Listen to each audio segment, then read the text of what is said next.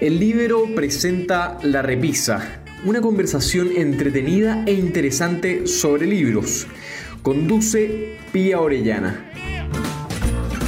Bueno, ¿cómo están? Nuevamente les doy la bienvenida a este programa, microprograma La Repisa, donde hacemos recomendaciones de libros para leer en la cuarentena.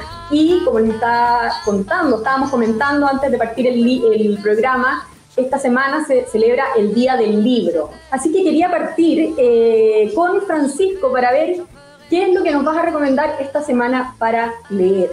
Voy a partir eh, recomendando un libro que cuando lo empecé a leer y se lo comenté a varias personas, me dijeron que era excelente. Así que, eh, y se llama Patria. Aquí lo estoy mostrando, eh, de Fernando Aramburú.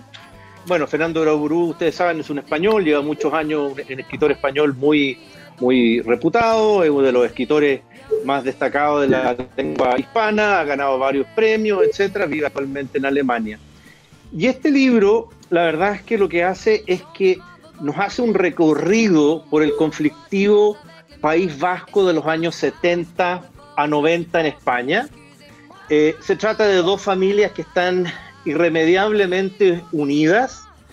Eh, una de ellas eh, se hace fanática del movimiento nacionalista independentista, independentista de España, del País Vasco, y la otra es una familia común y corriente, de alguna manera, en que eh, va transcurriendo y día a día se va dando cuenta que está más metida dentro, por así decirlo, del fango del odio ¿ah? eh, dentro del país. Em, esta, de alguna manera, es una historia donde por un lado se conjuga el odio y el rencor entre dos familias enfrentadas por la política y la necesidad de alguna manera esta del odio que dominó España, pero por otra parte, el autor tiene la gran eh, capacidad de poder transmitir eh, lo que se refiere el perdón de alguna manera y la reconciliación. Eh, en una España que en esa época y hasta hace muy poco era una sociedad muy dividida respecto de su historia anterior. Por lo tanto, es un libro que yo lo recomiendo de todas maneras, es un libro que atrapa y que de alguna manera no deja de soltarlo, especialmente después del primer capítulo. El primer capítulo, eh, y en eso me pasó eh, curiosamente de que me costó mucho avanzar, porque el, autor tiene un estilo eh, donde de alguna manera lleva al texto todo lo que va pensando y diciendo con un estilo bastante desordenado.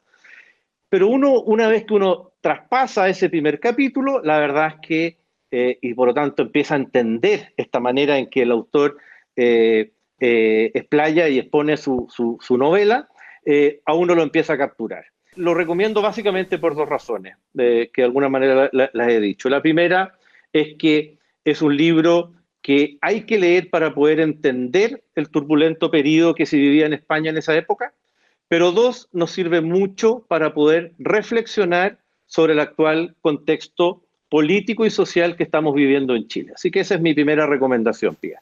Oye, Francisco, y además entiendo, según lo que, lo que he leído, que este libro iba a ser llevado a la televisión. Eh, bueno, efectivamente, lo iban a llevar a, una serie en Netflix, eh, pero lamentablemente, producto de la pandemia, se suspendió. Lo iban a lanzar ahora, creo que en, en abril o mayo, y ya se postergó un tiempo más, así que iban a llevarlo también como una serie. El segundo libro es uno de el famoso escritor, eh, periodista eh, inglés eh, que se llama Paul Johnson. Paul Johnson también fue, ha sido historiador, fue famoso por haber sido un speechwriter de, de la Margaret Thatcher, le escribía sus artículos y el libro se llama simplemente Churchill. Si bien es una biografía, es una biografía que retrata demasiado bien, diría yo, a este líder político eh, que condujo a su país, ¿no es cierto?, eh, al éxito en la Segunda Guerra Mundial, pero también describe muy bien a este personaje multifacético, ¿ah? a lo largo de toda su historia, el hijo, el padre, el esposo, el estudiante, el soldado, el político, el historiador, el artista, eh, el escritor, sin más lejos es el primer o el único primer ministro británico que ha sido premio Nobel de literatura. Por lo tanto, es un tipo realmente eh, fenomenal. Es un personaje único, no tanto, y ya voy a contar por qué, eh, por qué lo recomiendo, pero básicamente es un personaje que con un humor y un sentido del humor muy característico, eh, con una capacidad discursiva y una capacidad oratoria, yo creo que inigualable, eh, y, por eso es que de alguna manera pasó a ser quizá uno de los mayores estadistas del siglo XX, eh, ¿no es cierto? Especialmente desde el punto de vista de las ideas liberales, etc. Em, el libro nos deja varias lecciones, y yo creo que eso es lo entretenido que tiene.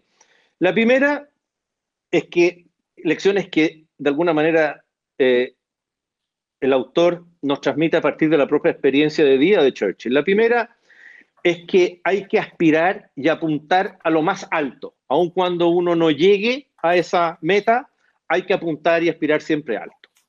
Eh, segundo, nada reemplaza el trabajo perseverante. Este era un tipo trabajólico, trabajaba 16 horas diarias, estaba en su gabinete de guerra, eh, e, exigido por la guerra, pero después llegaba a su casa y se dedicaba a jardinear y, era un experto jardinero, por lo tanto era una persona que ocupaba mucho su tiempo, eh, así que desde ese punto de vista era muy perseverante. Luego eh, fue una persona con un gran coraje y una gran fortaleza, y por lo tanto nunca permitió, porque los tuvo, y el autor los destaca, bastantes errores eh, bastantes problemas eh, personales, accidentes, enfermedades, impopularidad en ciertos periodos, crítica, eh, que lo afecta, que, en definitiva siempre logró superarlo, ¿ah? siempre logró superar sin que le afectaran o, o lo derrotaran anímicamente. El cuarto, te diría yo, es que apreciaba perdonar y reconciliar. Y por tanto nunca eh, se quedó en la cosa chica, nunca se dedicó a culpar a otros, eh, no tenía malicia, eh, no, no, no perseguía revanchas, trampas, rumores, venganza, etc. Entonces, finalmente, yo diría que el aspecto que yo más destaco y que echo de menos profundamente en la sociedad chilena hoy día, particularmente en la política, es el sentido del humor en la vida diaria. Acá no solo hemos perdido el sentido del humor, sino que además hemos perdido la capacidad de reírnos nosotros mismos. Y eso es grave. Bueno, este es mi libro, yo diría preferido, y por eso lo quise recomendar ahora, que es Los Miserables de Víctor Hugo, que acá lo muestro, que es, bueno, esto es, enorme, ¿no es cierto? Tiene... Sí, que está en tu repisa. Está en mi repisa, exactamente, de hecho, sostiene varios, libros, ocupa un, gran puesto, son, yo diría, alrededor de 1800 páginas, y yo quería recomendarlo, bueno, a pesar de que todos conocen a Víctor Hugo, un dramaturgo famoso, poeta de mediados del siglo XIX, y Los Miserables ha sido llevado a la pantalla varias veces también. Eh, yo lo quería recomendar porque, porque me parece que hay, hay dos cosas, aspectos que, que, creo que son bien interesantes del libro.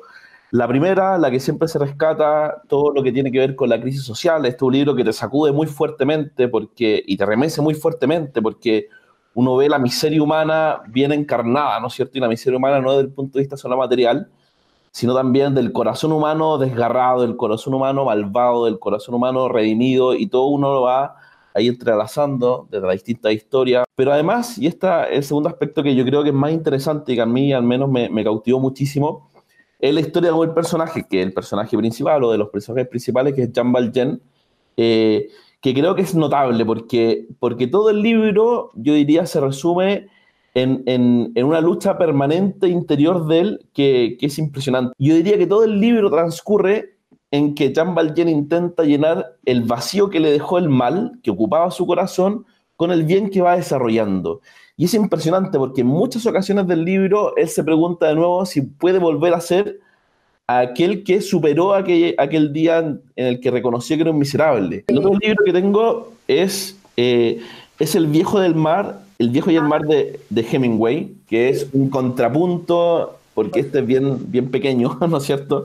Es bien delgado, eh, tiene 130 páginas, eh, Pero también a mí me cautivó muchísimo. Bueno, Hemingway usted lo conoce, es premio Nobel, ¿no es cierto? De hecho estuvo en la Primera Guerra Mundial, mundial y, y es bien impresionante porque Hemingway era fanático de la pesca. Entonces yo siempre he pensado que notable que un fanático de la pesca se haya ganado el Nobel por un libro sobre un pescador. Yo, encuentro que, es bien notable eso. Y también este libro a mí me cautivó muchísimo porque, porque una de las cosas que yo, que yo rescato de este libro y que, y que en algún momento de hecho lo escribí, fue que la relación que tiene el viejo con Santiago, que es el joven, con el que se hace amigo y con el que de hecho relatan al comienzo historias donde hayan pescado buenos peces, que le dicen, eh, cuando el viejo se hace viejo y ya comprueba que no tiene las fuerzas de antes para poder soportar todo lo, lo que significa, ¿no sé, salir a la pesca y luchar contra pez, pez espada, etcétera, todo lo que significa, em, él dice, bueno, ya Santiago no me va a querer o la relación se va a romper porque él me quería al parecer piensa el viejo por lo que era yo en cuanto pescador. Entonces va, ¿no es cierto?, su, último, su última gran batalla eh, en el mar, donde se enfrenta con tiburones, etcétera, etcétera. Y cuando vuelve a casa se da cuenta de algo que es bien impresionante, que es que Santiago no lo quería por eso, sino lo quería por quién era él, ¿no es cierto? Que, que a mí me parece que es un mensaje notable, porque, porque el viejo se da cuenta de que estaba, por así decir, poniéndose él mismo una vara para pasar por ella pensando que si no pasaba esa vara, entonces no lo iban a valorar por lo que era. Pero en realidad lo valoraban simplemente por lo que es, es decir, de manera irracional, por así decir, ¿no es cierto? No había ninguna razón para que el cariño que se tenían eh, pudiera perderse porque el cariño era irracional, es decir, no había ninguna razón que lo sostuviera, sino simplemente eh, el, amistad, el amor de amistad como, como lo conocemos, ¿no es cierto? Entonces, yo creo que es un libro en ese sentido fantástico y además porque la pluma de Hemingway es una pluma bien sencilla, bien simple, pero eso no le impide relatar sentimientos humanos bien notables, como la melancolía, la angustia, el valor. Eh, y a pesar de la simpleza, logra, yo diría, significar todos esos sentimientos de manera, de manera muy potente que al lector le llega mucho. No se siente en el mar, se siente en la tempestad, se siente eh, en los momentos difíciles, y eso creo que, que, que bueno, ¿no es cierto?, se ganó el premio Nobel, yo diría, por este, por este particular libro. No puedo evitar hacer un pequeño comentario para, eh, a propósito de la pregunta que hiciste, Cristóbal. Eh, hay una colección de, hay, una edición de libros de cuentos de Hemingway. Eh, creo que lo mejor que escribió Hemingway, a mi gusto personal, literariamente, son los cuentos. Y esa edición tiene además el prólogo, tiene un prólogo de García Márquez que yo lo encuentro sencillamente brillante. O sea, si a García Márquez no le daban el premio Nobel por 100 eh, años de soledad, se lo deberían haber dado por el prólogo de los cuentos eh, de Hemingway. Y, el otro libro de Hemingway que yo creo que es muy recomendable, es muy entretenido por lo demás, es París era una fiesta. Porque eh, yo siempre tuve la imagen de un Hemingway vividor que cuando estaba sobrio escribía y uno ve ahí eh, que esa es una caricatura y que Hemingway era un escritor de verdad que se sentaba en la mañana, que sufría con la página en blanco y que, y que trabajaba duro y que trabajó duro toda su vida como escritor para escribir, que, las cosas no le salían así en un arte que fluía, ¿ah? a pesar de que, de, de, que pasaba de juerga en juerga. ¿ah? Eh, desmitifica bastante esa imagen del escritor y lo lleva a una cosa que en otro sentido es muy humana. ¿eh? Yo recomiendo los cuentos de Hemingway y París era una fiesta. En París era una fiesta, eh, eh, le pega alguna repasada a otros escritores que son medio injustas, pero tienen que ver con los celos naturales de los artistas, ¿no? Pero, pero tiene esa dimensión que creo que es muy valiosa. Los vamos a incluir entonces de todas maneras en, en un apartado a la recomendación de Cristóbal. Muy buena. Vamos a mis libros. Yo me he hecho el propósito de recomendar eh, siempre que puedo un libro de un autor chileno y un libro de un autor extranjero, porque creo que nosotros hemos tenido grandes novelistas y, no los valoramos como debiéramos. ¿ah? Voy a partir por un libro que a mí me impactó mucho, de hecho no lo pude encontrar, no sé dónde estará aquí en, mi, en mi repisa, digamos, eh, pero que lo encuentro un, clásico de la literatura chilena, eh, que es Criollos en París de Joaquín Eduardo Bello. Eh, Eduardo Bello fue un gran cronista, un gran cronista de nuestra sociedad, eh, un tipo que proveniendo de la élite de su época, eh, era al mismo tiempo muy crítico de, la élite ¿ah? Eh, y en, la primera parte del siglo XX, por distintas razones en Chile, en el primer cuarto del siglo XX, se produjo una emigración relativamente importante de chilenos que se fueron a Europa y particularmente que se fueron a París. Y había una comunidad de chilenos en París. Eh, y Eduardo Bello estaba ahí. Y, Eduardo Bello describe de una manera, a mi juicio, muy entretenida, muy gráfica, muy simpática, la idiosincrasia del chileno. ¿ah? Eh, eh, estos chilenos que son allá en París un grupo de sudacas, digamos, provenientes de un país en ese tiempo sudamericano, fin del mundo, eh, muy pobre, eh, muy lejano, muy rústico, eh, y por lo tanto, para los franceses de la época, para los parisinos de la época, todos estos chilenos que estaban allá, ya sea los que provinieran de la más alta y rancia aristocracia chilensis, o los que venían de la condición más humilde y habían llegado de alguna manera a París, para los franceses eran más o menos lo mismo. Sin embargo, los chilenos allá reproducen, reproducían, y eso es lo que muestra Eduardo Bello, reproducían todas estas cosas tan extrañas de los chilenos, el arribismo, la preocupación por los apellidos, por de dónde vienes, ¿ah? este, e, e, es, esa cosa tan, tan entre isleña y provinciana que tenemos nosotros y que ha tenido, creo yo, lamentablemente nuestra élite eh, tradicionalmente. ¿ah? En los últimos años creo que la globalización y la modernización que ha sufrido Chile ha permitido que nos integremos más al mundo y perdamos un poco ese provincianismo. Pero Eduardo Bello lo retrata muy bien en ese libro. Creo que es un, un imperdible para cualquier chileno leer Criollos en París. Esto lo encontré en la Biblioteca Nacional Digital, digamos que en el fondo la Biblioteca Nacional en su versión digital, y que tiene, son 20 páginas del manuscrito de, de Eduardo Bello. Mi otro libro, mi otro libro es un libro bien particular, yo lo encontré extraordinariamente entretenido, y este sí lo, lo tenía a mano. Es un, eh, es un libro de Guy Talese, del famoso periodista norteamericano, que se, se llama Honrarás a tu padre. Eh, es, una, es una crónica periodística llevada al libro.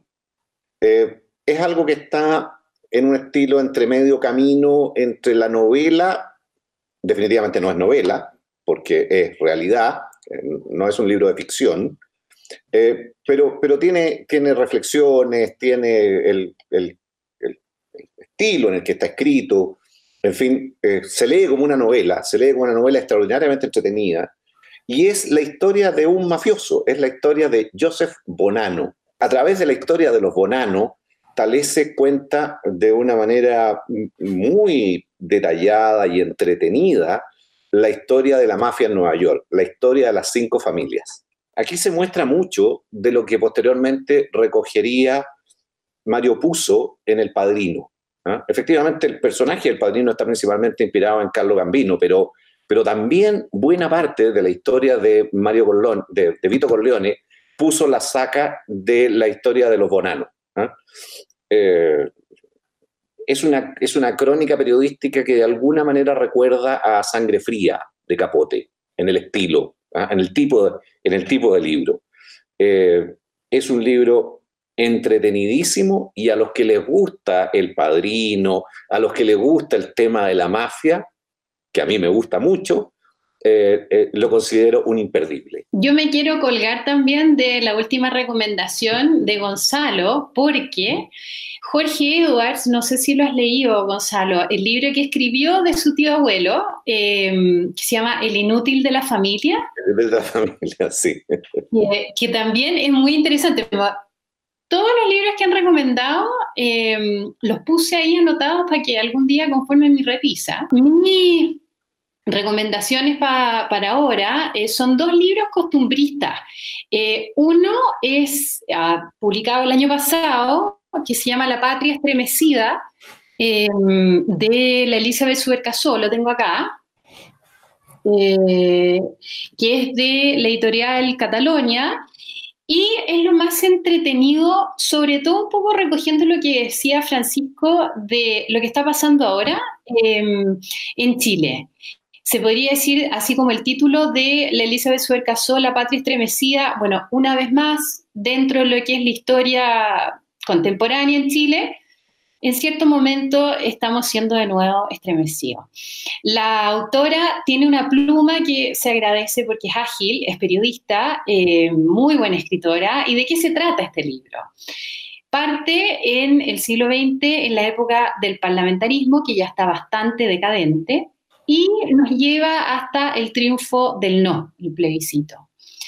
Y el recorrido que ella hace en 500 páginas tiene que ver con la confluencia que hay de distintos personajes que marcaron un periodo eh, durante, en el fondo, sus vidas, que van desde Alessandri Palma hasta Augusto Pinochet, pero entre medio tenemos a Frei Montalva, tenemos a Pedro Aguirre Cerda, tenemos a la Gabriela Mistral, y es novela ficción, pero la Elizabeth Suercasó es realmente una maestra en el momento de combinar lo que es novela con investigación histórica.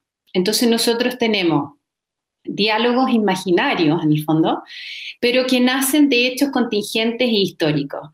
Y que no solamente estos personajes fueron protagonistas de la historia, sino que también a la vez fueron estremecidos eh, por el periodo en que les tocó vivir y también porque en el fondo su patria, eh, ellos querían dar ciertos, ciertos atributos de sí y por el fondo los cargos que ocuparon o la relevancia cultural política que sostuvieron, pero que a la vez la historia de Chile los estremeció. Y el otro libro tiene que ver también con un tema costumbrista, pero nos vamos a la década de los 50 en India.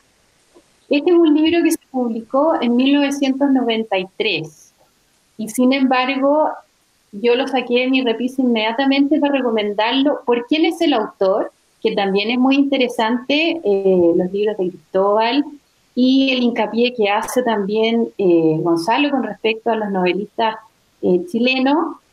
El autor tiene mucho que ver también por cómo orienta una historia o ficción, novela, etc. El autor de este libro se llama Vikram Seth.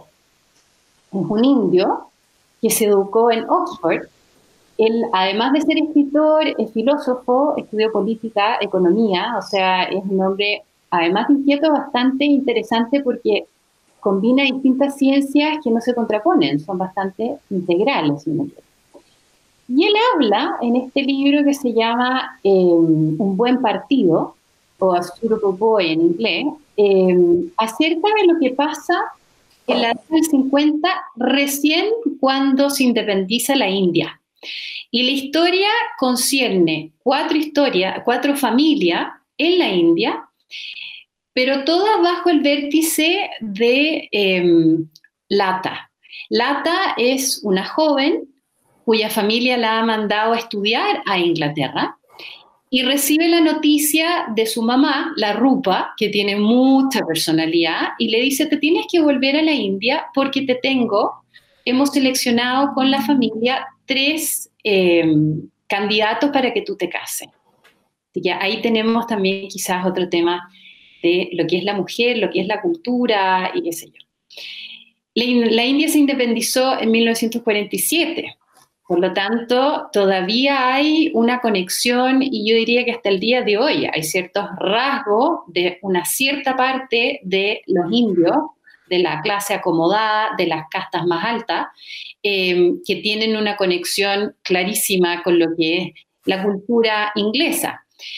Pero lo interesante aquí es que independiente a los años que estuvo India como colonia de Inglaterra, en un estudio que me tocó hacer en la universidad, haciendo investigación, quisimos ver cuáles habían sido las consecuencias y quizás un poco el legado de Gran Bretaña en India. Raya la suma, lo único desde el punto de vista, si ustedes quieren, cultural, es el idioma. El inglés hasta el día de hoy es lo que unifica a la India para que, por ejemplo, puedan haber establecido el sistema de gobierno, porque hablan desde dialectos hasta distintos lenguajes a lo largo de este país que es enorme. Esa es una cosa, o sea, esa es una cosa como puntual. Y este libro hace confluir de manera muy interesante la vida a raíz de este matrimonio que tiene que ser arreglado, de esta chiquilla joven que tiene que volver, y uno se mete adentro de lo que es la vida de las distintas castas y ve cómo vive el campesino en este proceso de independencia muy reciente. Están los personajes, en fondo, más políticos, más trascendentes, obviamente que sale Gandhi eh, dentro del ámbito histórico, pero a mí me entretuvo mucho porque yo pude entender muchas cosas con respecto a lo que es esta como unión que hubo y desacoplamiento y como carriles paralelos con respecto a lo que es la cultura inglesa y la cultura india. Vikram Seth ha seguido muy vigente como escritor porque él ha unido siempre su vértice inglesa, a pesar de que él se educó en Oxford, porque resalta un poco la identidad profunda de la India que no cambia a pesar de haberse visto afectada por lo que fue el proceso de colonización y después posterior descolonización. Bueno, muchísimas gracias a los cuatro nuevamente por haber estado en este segundo capítulo de La Repisa y nos veremos la próxima semana con nuevas recomendaciones.